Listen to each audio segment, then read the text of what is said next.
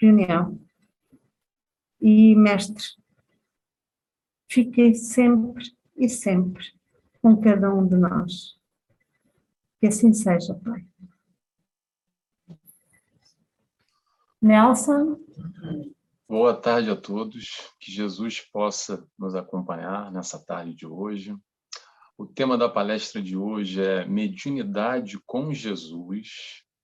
E nada melhor do que com Jesus, que possamos estar todos aqui reunidos nessa conexão Ilha da Madeira, Lisboa, temos do norte, sul de Portugal, temos muita gente também do Brasil, sejam todos bem-vindos, que possamos estar aqui todos reunidos com Jesus. Para falar um pouco de doutrina espírita, falar um pouco de Jesus é sempre bom. Eu agradeço mais uma vez esse convite de estar aqui, essa oportunidade de trabalho, de alguma forma. Muito obrigado pela Casa dos Humildes por, por esse convite, mais uma vez. E em especial hoje, no Dia dos Pais, ou Dia do Pai, dia 19 de março de 2022. É, lembrando que o Dia dos Pais aqui em Portugal é comemorado nesse dia, em especial no Brasil, há ali uma diferença, às vezes é mais coisa, menos coisa. É, dia de José, o pai carnal de Jesus, mas além disso, como a gente vai falar de Jesus, é sempre bom a gente lembrar do Pai maior, que é o nosso Pai, Pai de todos, porque somos todos irmãos, e que possamos, assim, aproveitar essa data em especial para celebrar e dar o feliz Dia dos Pais a todos os pais. Então vamos lá, a gente vai falar hoje sobre mediunidade com Jesus.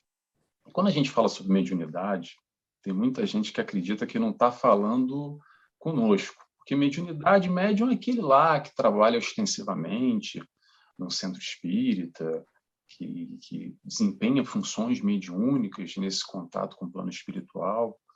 Só que mediunidade vai um pouco além disso. É isso também. Mas somos todos médiums, como nós sabemos, ou para quem não sabe, eu estou dizendo agora pela primeira vez. Então, que possamos todos entender um pouco. Eu acho que essa palestra eu vou tentar aqui desmembrar um pouco e abranger todos nós, aqueles de nós que trabalhamos mediunicamente na Serra do Cristo, e aí vem a palestra Mediunidade com Jesus, e também aqueles que desconhecem um pouco a questão mediúnica, até porque para a grande maioria, eu arrisco, me dizer, arrisco a dizer, para a grande maioria das pessoas, mediunidade é um pouco daquela história do filme de Hollywood, aquela coisa do filme de terror, porque é médium, aí tem aquela música de suspense no fundo, e aquela coisa sombria. Só que mediunidade vai um pouco além, e eu acho que a doutrina espírita traz esse contributo, exatamente explorando diversos aspectos da mediunidade, dessa relação com o alto ou com o plano espiritual, e principalmente como nós podemos desenvolver nossa mediunidade nesse relacionamento para o bem, para o bom, como a Suzana disse ainda há pouco, que possamos ser essa tal ferramenta do Cristo, vibrando na positividade, um, o mais que nós possamos nos esforçar para isso dentro da, da nossa realidade. Então, muito bem, o que, que nós vamos falar hoje? Vamos falar sobre mediunidade nesse aspecto de, no aspecto de como nós enxergamos, conceituando um pouco o que, que é mediunidade. Vamos falar de Jesus, nosso mestre e guia, esse exemplo e, e, principalmente como é que a gente pode fazer essa ligação entre o fenômeno mediunidade e o exemplo do mestre, o exemplo de Jesus que ele veio aqui nos, deu, nos dar. Então vamos começar fazendo uma definição, a definição que eu mais gosto de mediunidade. Mediunidade nada mais é do que o sexto sentido. Então, além dos cinco sentidos que nós conhecemos, que é o tato, fala, olfato, paladar e audição, qualquer tipo de percepção sensorial que nós percebemos o mundo ao nosso redor, e principalmente nesse contato, nessa troca, nesse intercâmbio com o plano espiritual, é considerado a mediunidade. Eu gosto de enxergar a mediunidade nada mais, nada menos como uma ferramenta. Lembrando que mediunidade é simplesmente o contato com o plano espiritual. O contato pode ser positivo como pode ser negativo também. E a gente vai explorar um pouco disso. Mas voltando à questão da ferramenta, que eu gosto da história da ferramenta. Como é que é essa história da ferramenta? Ferramenta eu vejo que nem aquela ferramenta que a gente tem na caixa de ferramenta, por exemplo, um martelo. Quando a gente tem um martelo, a gente pode utilizar essa ferramenta de diversas formas. A gente pode utilizar essa ferramenta, esse martelo, para construir uma casa. A gente pode utilizar esse, esse martelo para fazer um reparo, para, enfim, para pregar um prego. Como a gente também pode sair quebrando tudo. A gente pode pegar esse, mar, esse martelo, essa ferramenta, para ameaçar o próximo, para agredir o outro, transformando até essa ferramenta numa arma, de repente. Então, a questão aqui da mediunidade não é essencialmente a ferramenta em si, mas como nós utilizamos essa ferramenta. Esse é o mais importante. O que nós vamos fazer com isso, desde que nós somos médios, e sim somos médiums, com maior percepção ou menor percepção, de diferentes graduações, de diferentes tipos de percepções, de diferentes maneiras. Médium não é só o Chico Xavier, o Divaldo Franco, que faz psicofonia, psicografia, guia. Esses, sim, são exemplos, talvez, de, de uma mediunidade tão ostensiva, tão afinada com o plano espiritual. Mas nós temos a manifestação de mediunidade de diversas formas, através de um sonho, através daquele ambiente, daquela casa do fulano, que a gente vai e se sente meio mal, um ambiente meio pesado, sabe, meio drenado, uma coisa meio forte. Ou então, quando a gente vai naquele outro espaço, no centro espírita, por exemplo, aí, na Casa dos Humildes, como vocês estão agora, e quando saem, saem mais aliviados, falam assim, nossa, mas que, que espaço bom, quando entrei na casa, sentei na cadeira, fiz aquele silêncio antes da palestra, nossa, me senti bem, uma coisa boa. Tudo isso e muito mais é a nossa percepção. E nesse desenvolvimento da mediunidade, o mais importante é a nossa verdadeira intenção. Quando a gente se propõe a trabalhar mediunicamente, principalmente, que esse é o tema da palestra Mediunidade com Jesus, desenvolvendo a nossa mediunidade nessa relação com o bem, com o bom, com o Mestre Jesus como exemplo, como nós, como será as nossas conexões? Como a gente se conecta? E eu gosto de te dar um exemplo, de pensar a mediunidade como se fosse um corredor, uma brincadeira aqui, tá? Que eu vou fazer. Como se fosse um corredor muito grande, de um quilômetro. E lá tem mil salas, para a direita, para a esquerda. E você não sabe muito bem o que tem em cada sala. E às vezes a gente pode entrar numa sala e essa sala ter lá uma paisagem acolhedora, você vê o mar, passarinhos, um sol que te aquece, que te abraça. Como você pode entrar numa outra sala e ser um ambiente úmido, escuro, triste.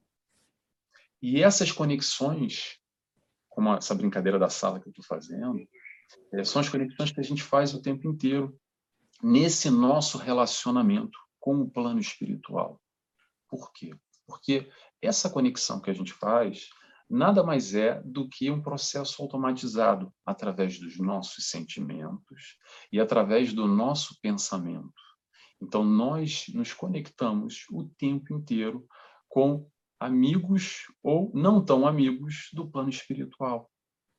E a partir daí são essas tais salas mais floridas, mais bonitas ou não tão legais, salas às vezes neutras, salas que a gente entra de um modo imperceptível, que a gente não, não, não, não tem muita percepção do que passa, mas quando a gente vai ver, a gente já está lá numa sala. Daí, com um tipo de vibração, com um tipo de, de sentimento, e naturalmente nessa sala estarão os espíritos que vibram com esse tipo de pensamento, com esse tipo de sentimento. Porque nessa conexão sempre vai ser de acordo com o que nós somos. E aí vem a pergunta: o que nós somos verdadeiramente? Nós somos o que sentimos, nós somos o que vibramos. Esse é o nosso verdadeiro eu. O meu verdadeiramente, o meu, o meu eu verdadeiro, não é somente o Nelson, que vive na Ilha da Madeira, que é psicólogo, que é casado com a fulana X, que tem a idade Y, esse rótulo. Porque isso tudo vai ficar aqui. O que importa, o meu verdadeiro, o meu eu verdadeiro é o que eu sinto e o que eu penso, o que eu vibro, porque é isso que eu vou levar quando eu desencarnar. E já hoje, não precisa ser quando a gente desencarnar, já hoje é a maneira que a gente estabelece essa conexão com o plano espiritual, querendo ou não querendo. Sendo médio ostensivo, trabalhando mediunicamente numa casa espírita ou não. São as conexões que nós fazemos. Agora, há pessoas que têm mais sensibilidade e menos sensibilidade.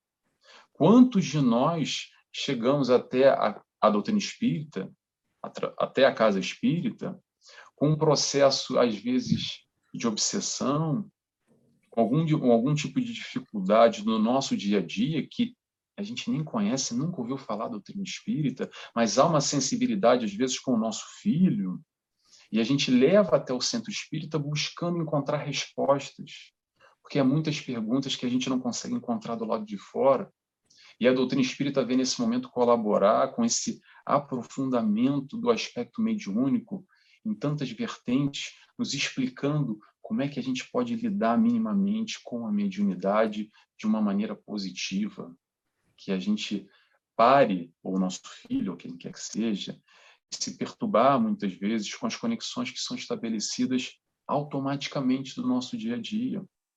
Porque às vezes a mãe busca um auxílio para o filho, porque esse filho em casa está sofrendo algum tipo de perturbação. E aí, quando ele vai ao centro espírita, uma igreja, ou um ambiente que vibre mais positivamente, mais no bem, esse, essa criança, por exemplo, para de ter as tais perturbações. E é nesse momento que a doutrina espírita vem, nos, vem colaborar conosco, não no sentido de que a gente possa, a partir de então, chegar na doutrina espírita e virar médium extensivo e trabalhar mediunicamente. Se isso for, que bom, ótimo, sejamos bem-vindos para trabalhar na Serra do Cristo, no bem e no bom. Mas que pelo menos a gente possa entender um pouco, sair dessa ignorância, entendendo, a gente possa se relacionar melhor com o aspecto mediúnico, nem que seja para isso, para que isso não vire mais um, um motivo de perturbação na nossa vida. E aí volta a questão da conexão, da brincadeira da sala que eu estava falando um pouco aqui. Adivinha com que nós nos conectamos? Nós nos conectamos exatamente com o nosso sentimento, com a nossa vibração. E essa sintonia é realizada através do pensamento. E pensamento é 24 horas. Como é que é 24 horas? Vou dar outro exemplo aqui. É assim.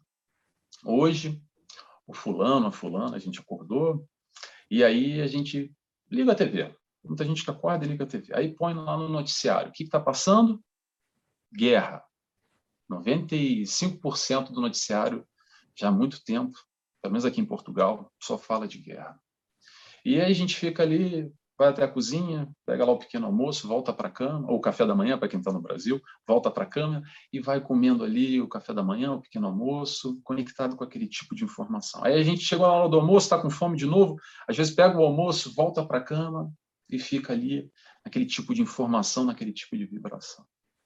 Aí olha para o relógio e fala: e opa, seis da tarde agora, tem palestra lá na Casa dos Humildes, eu vou lá assistir, porque é sempre bom, né? Falam de Jesus, são coisas boas, que acalentam a minha alma, que são reflexões interessantes que me ajudam. Aí eu vou lá, assisto uma palestra, poxa, gostei da palestra, muito bem. Aí a gente desliga a tele... acaba de, desculpa, acaba de, de ver a palestra, a gente desliga aqui o computador ou vai para casa e a gente volta para casa, o que a gente faz? Liga de novo a televisão e fica se conectando com a guerra. Atenção, deixa eu abrir um parênteses. Não tem problema nenhum de assistir notícia, tá? Só que a pergunta que eu faço é: quantas horas do dia a gente vibrou positivamente, como hoje, sábado, às seis da tarde, a gente ficou aqui uma hora, de alguma forma, numa, num ambiente é, é, de uma elevação elevada, de uma vibração elevada, falando sobre Jesus, falando sobre questões que possam nos ajudar, que possam nos acrescentar na nossa vida, no bem, no bom. E quantas horas da nossa vida, no dia de hoje só, a gente passou lá conectado com tristeza, com dor, com violência, com vingança, com ódio. E qual é as conexões que nós fazemos? A gente não percebe, mas o tempo inteiro a gente está se conectando. Então, que tipo de espírito, que tipo de, de conexão dentro desse aspecto mediúnico e espiritualidade que a gente vai estar tá fazendo? Se você tem dúvida como é a sua realidade, o seu tipo de vibração, eu sempre dou o seguinte exemplo. Às vezes a gente não consegue se olhar no espelho, né? Então eu sempre digo assim: se você não consegue se olhar no espelho e ver que tipo de vibração você tem, dá uma olhada nos seus amigos. Cinco amigos ao seu redor. Mas os cinco amigos, não estou falando aquele que trabalha com você e você vê todo dia, que é o seu colega de trabalho, ou a sua família também, que às vezes você nem se dá muito bem. São aquelas pessoas que são mais próximas, que você escolheu ao seu redor, você tem algum tipo de conexão. Analisa essa, essas cinco pessoas em alguns aspectos. Não é para julgar, tá, gente? Não estou falando isso para ninguém ficar aqui olhando para o amigo e ficar julgando o amigo. Mas tenta analisar alguns aspectos daquelas pessoas e reúne um pouco disso. E um, quando você reúne todas essas cinco pessoas, esses aspectos, você vai perceber um pouco o que nós somos. Porque se de alguma forma elas são os nossos amigos, amigos por escolha, é porque a gente se conecta com esse tipo de vibração. Então, características dessas pessoas ao nosso redor vão demonstrar um pouco do que somos nós. E a partir daí a gente fazendo essa análise, a gente vai perceber muitas vezes que, poxa, é legal, ou então, hum, não está tão legal assim.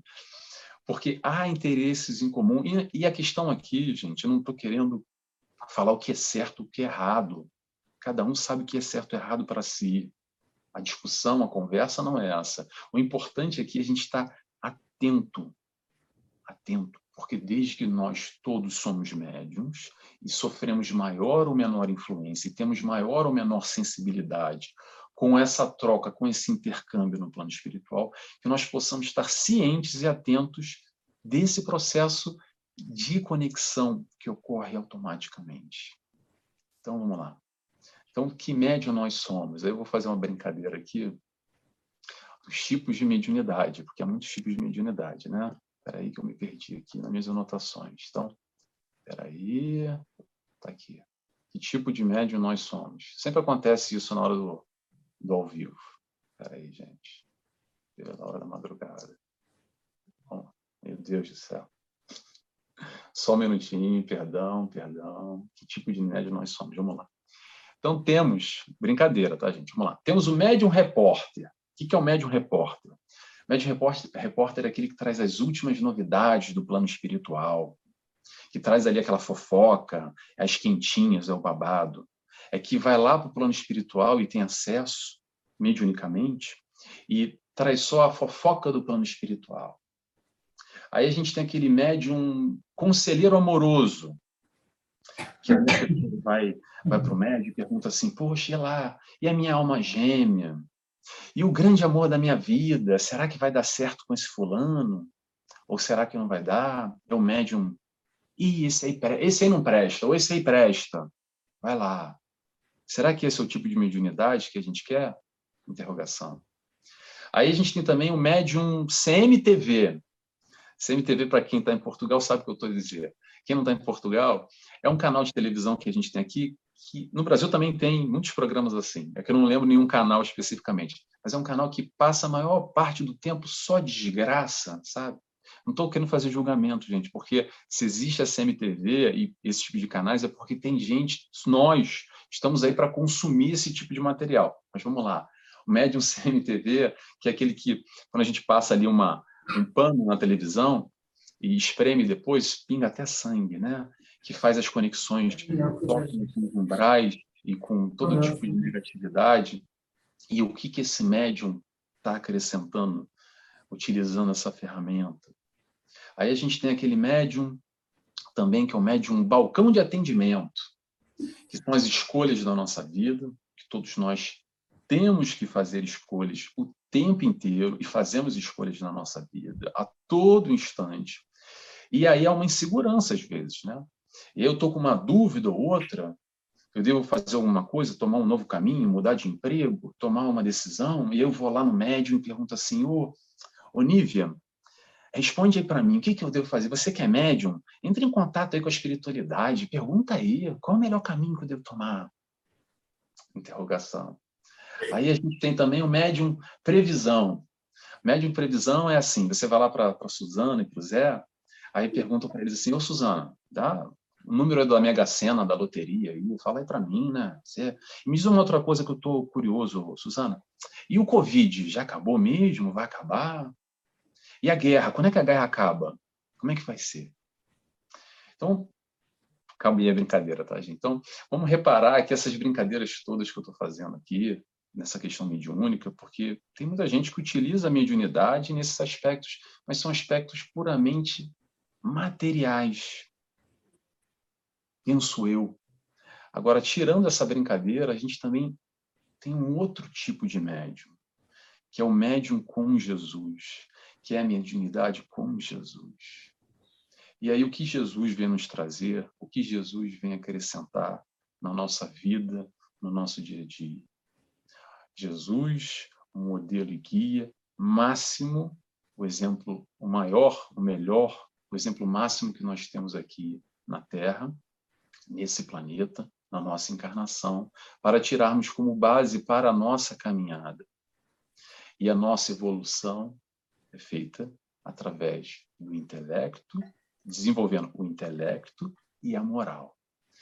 E o intelecto é fácil, entre aspas, é mole. O intelecto é o estudo, é buscar, é desenvolver. A escola é a faculdade, é estar aqui em, em estudos não só espirituais, espirituais, espiritualistas, na doutrina espírita, o que é que seja, desenvolver o intelecto, a inteligência, como a gente queira avaliar. Agora, desenvolver o lado moral,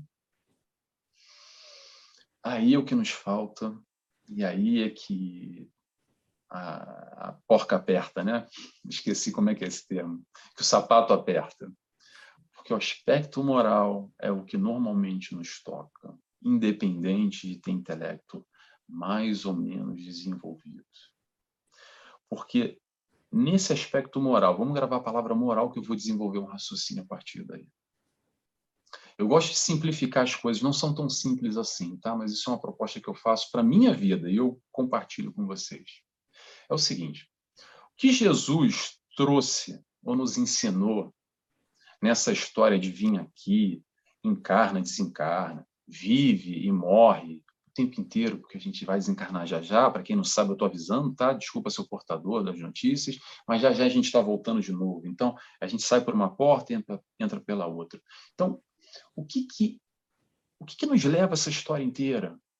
viver, morrer, a gente constitui família, alcança objetivos como emprego, metas, tem filho, a gente tem realizações, questões materiais ou não tão materiais. Para que, que interessa tudo isso? Para uma coisa só, para a gente aprender a amar. Só isso. Quando a gente pega todos os evangelhos, quando a gente pega o livro dos Espíritos, o livro dos Espíritos, não, desculpa, o Evangelho segundo o Espiritismo, Novo Testamento inteiro, pode pegar aí as oito traduções que tem em português, que dão sentidos diferentes, interpretações diferentes, mas quando a gente pega tudo aquilo e comprime, vai sair só uma palavra, amor. O resto é tudo desdobramento.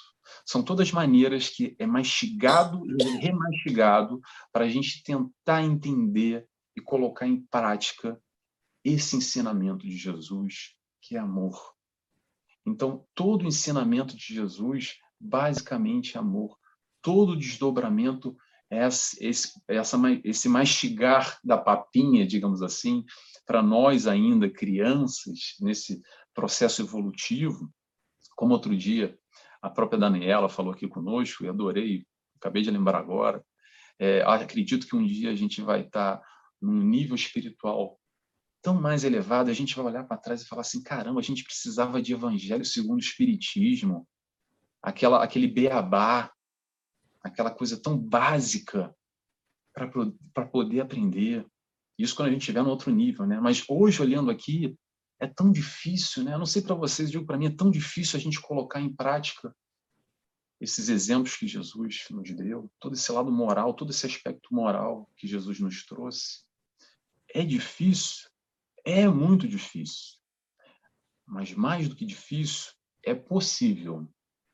E quando a gente tem a consciência que é possível, aí a responsabilidade vem para a gente. Porque quando Jesus está lá, aquele Jesus distante, aquele Jesus quase inatingível, aquele Jesus lá é, é, na prateleira, lá em cima, aí a gente sempre tem aquela desculpa, né, do tipo, ah, mas é Jesus, mas também, né, é um espírito de luz, para ele é fácil.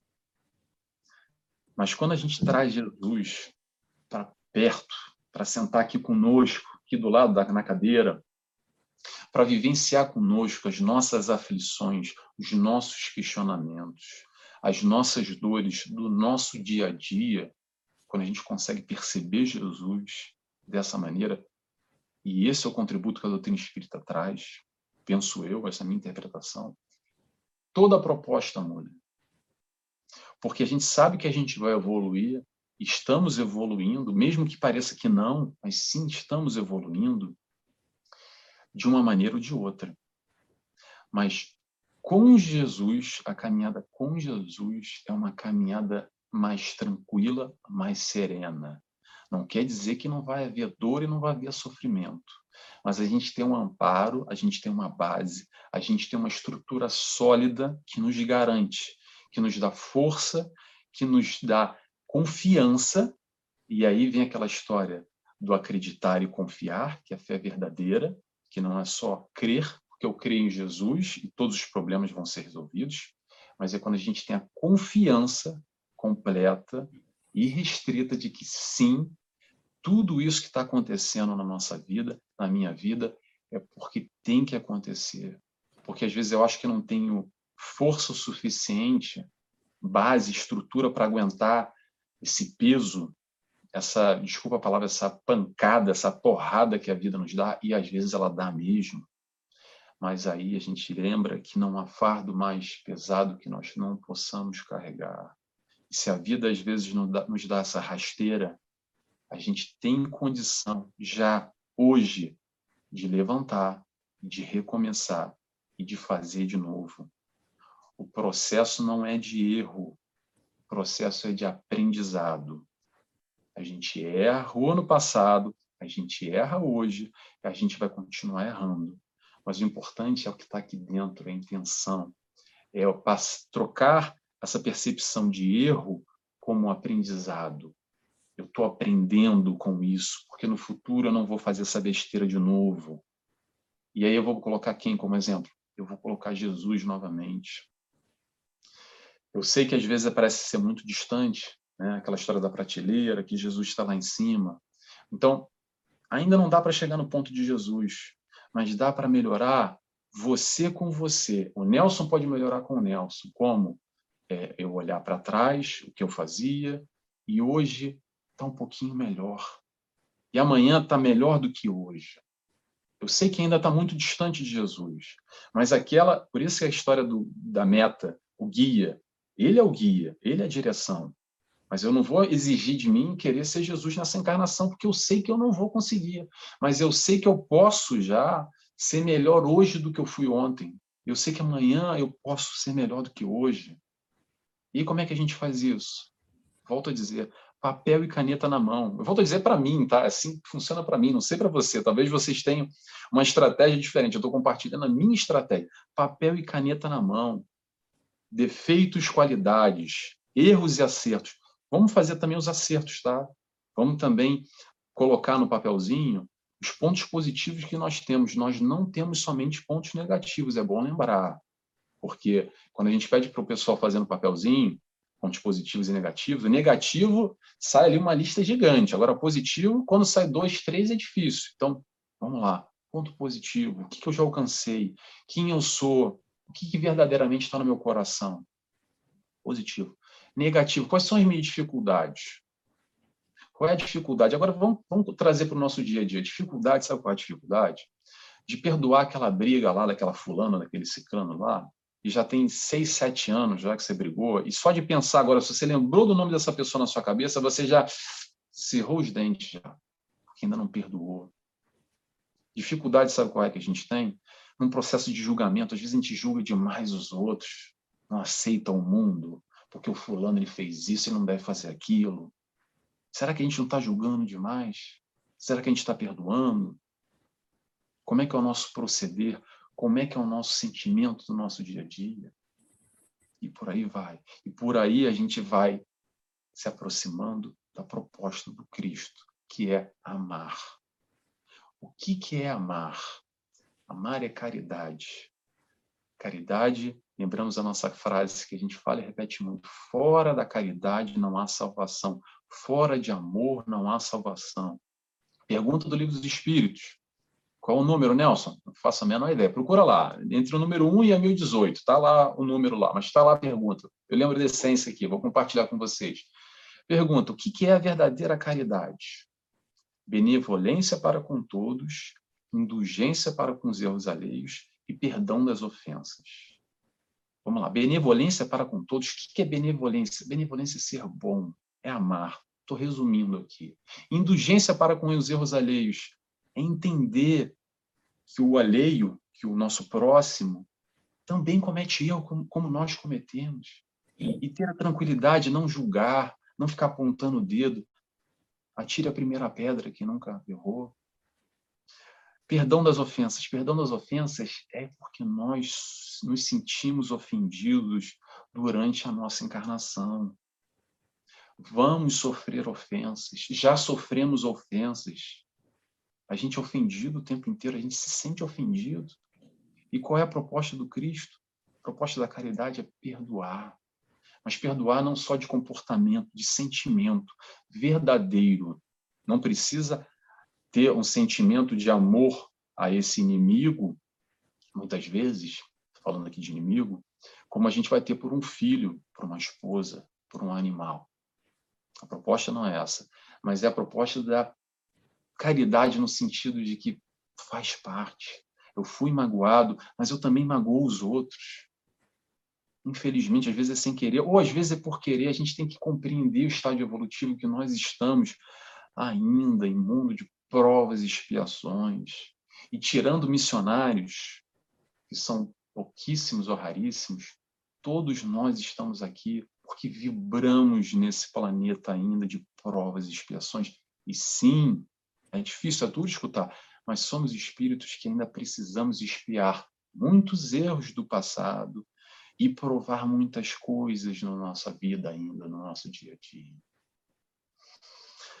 Mas vamos continuar aqui que eu vou trazer um pouco de Emmanuel agora. Emmanuel, através da psicografia de Chico Xavier. O que ele trouxe diferente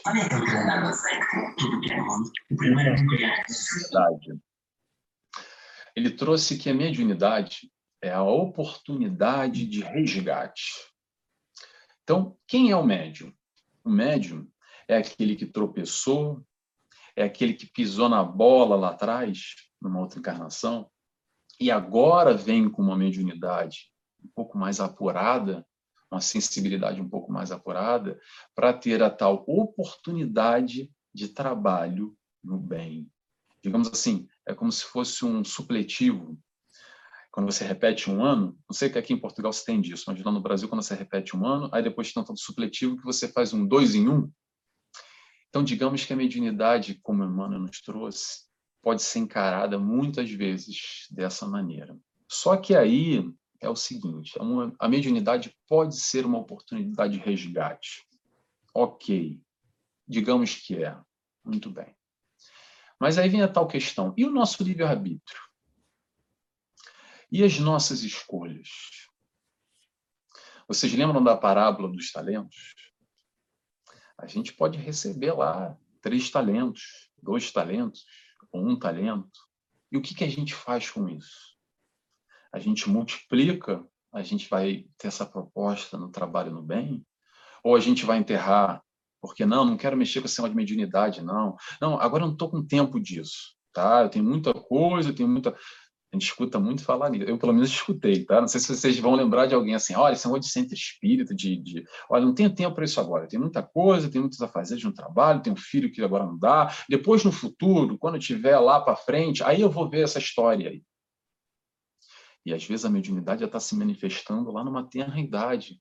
E pode ser, não estou dizendo que é, mas pode ser, como Emmanuel colocou, uma oportunidade de resgate que essa sensibilidade já está se aflorando já desde cedo, para essa prática, para esse trabalho no bem. E aí? Kardec, livro que é Espiritismo, capítulo 2, item 84, faz, assim, faz o seguinte questionamento. O que é o bom médium? Aí que eu gosto mais do Kardec, ele é que nem eu, resume tudo numa, numa palavra só o bom médium é o homem de bem. Então, o bom médium não é aquele que tem psicografia, psicofonia, que escuta, sente, fala e foi um pouco de tudo. O bom médium é o homem de bem. É voltando àquele aspecto moral que a gente está falando. E aí eu trago o seguinte questionamento: o quanto nós investimos? Aí eu trago uma, trago uma pergunta agora aqui, principalmente a quem está no movimento espírita e está no trabalho mediúnico, eu faço o seguinte questionamento: quanto de nós investimos no estudo mediúnico, que é muito importante, sem dúvida alguma, ok? Mas o quanto nós investimos também no nosso aspecto moral, para ser o tal homem de bem, para afinar a nossa capacidade mediúnica no processo de conexão com o alto, de maneira que a gente está preparado no aspecto moral, principalmente, e não só no aspecto mediúnico. Porque é uma, uma confusão, não vou dizer confusão, uma percepção, tá? Que muitas pessoas têm que tem que ir lá para o centro espírita para desenvolver a mediunidade. Não, você tem que ir para o centro espírita, vai lá e desenvolver a mediunidade. E eu faço o seguinte, a seguinte questionamento: desenvolver para quê? Para ir para casa e receber uma comunicação mediúnica, se a questão é essa, a gente tem que milhares de livros de comunicações mediúnicas. A gente quer desenvolver mediunidade para quê? Para saber se ajudar a amiguinha, se, o, se, o, se esse namorado novo, esse carinha que apareceu, é um cara bom. Vamos lá pesquisar para ver se é bom o cara e aí vai casar ou pode namorar ou não. Agora, quando a gente tem uma proposta de trabalhando bem, um trabalho sério, com um comprometimento, aí sim a proposta do estudo é muito convidativa, muito benéfica, porque para um trabalho mediúnico sério, precisa-se de muito preparo, de muita prática, de muita abnegação, de muito estudo, sim. Agora, lembrando, abre, abre um parênteses aqui, que muitas pessoas chegam em dor, em dificuldade até a casa espírita, com mediunidades desreguladas, vamos colocar assim, e precisam não de desenvolver, mas precisam de conhecimento para lidar com essa mediunidade de forma que minimamente não atrapalhe mais essa pessoa no dia a dia dela. E aí, isso tudo é caso a caso, é ponto a ponto, não há fórmula mágica, não é um processo fácil. Mas há uma diferença entre desenvolver a mediunidade ou conhecer a mediunidade. Que seja, no mínimo, para nós nos blindarmos aquele que não está querendo trabalhar na seara e se entregar completamente, porque não quer, porque não está afim. E pronto, se não, não quer, não está afim, também não tem problema. A gente não está aqui para ficar julgando ninguém, ok? Mas que pelo menos a pessoa passe a ter um mínimo de conhecimento para lidar da melhor maneira possível com essas manifestações mediúnicas, essa sensibilidade aflorada no dia a dia. Muito bem. Vamos voltar a Emmanuel. Emmanuel, no livro Consolador, faz o seguinte questionamento. Qual é a necessidade número um do médium? E aí a resposta é evangelizar a si próprio. Voltamos à questão do lado moral, da educação. para afinar essa sintonia com os mentores, com os trabalhadores no bem, de forma que a gente possa produzir, multiplicar esse amor do Cristo que todos nós temos e recebemos, mesmo que não possamos perceber, o ignoramos ou nos distanciamos às vezes dessa proposta, dessa percepção, desse sentimento, das benfeitorias que nós recebemos e que nós possamos ter a mediunidade com Jesus. A mediunidade com Jesus é o trabalho no amor.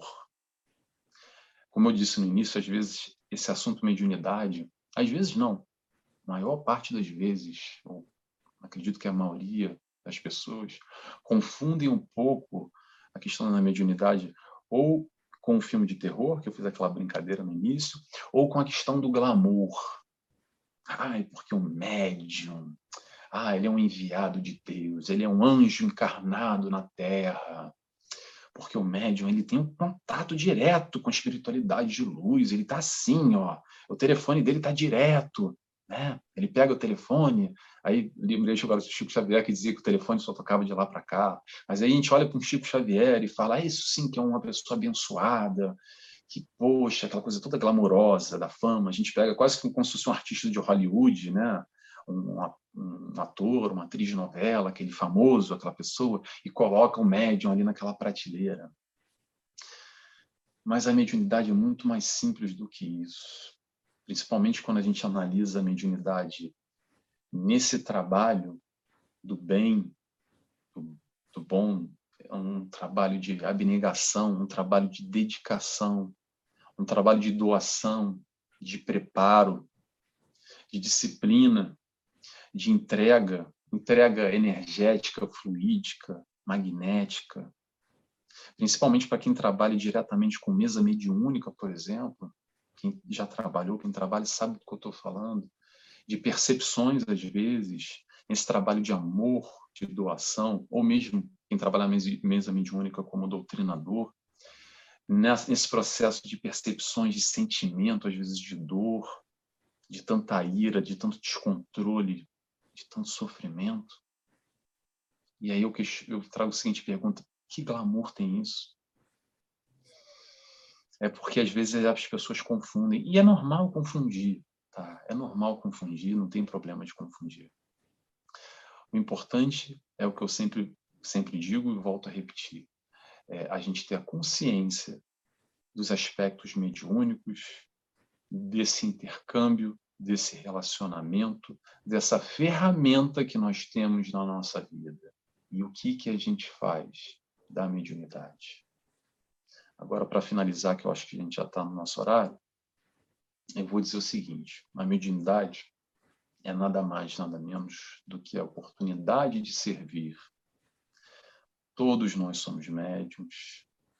E eu trago a seguinte questão: quer seguir, quer servir na seara do Cristo, seja bem-vindo, assuma a responsabilidade, consciente, trabalhe a sua mediunidade passo a passo, e utilize dessa faculdade ou dessa ferramenta no auxílio do próximo.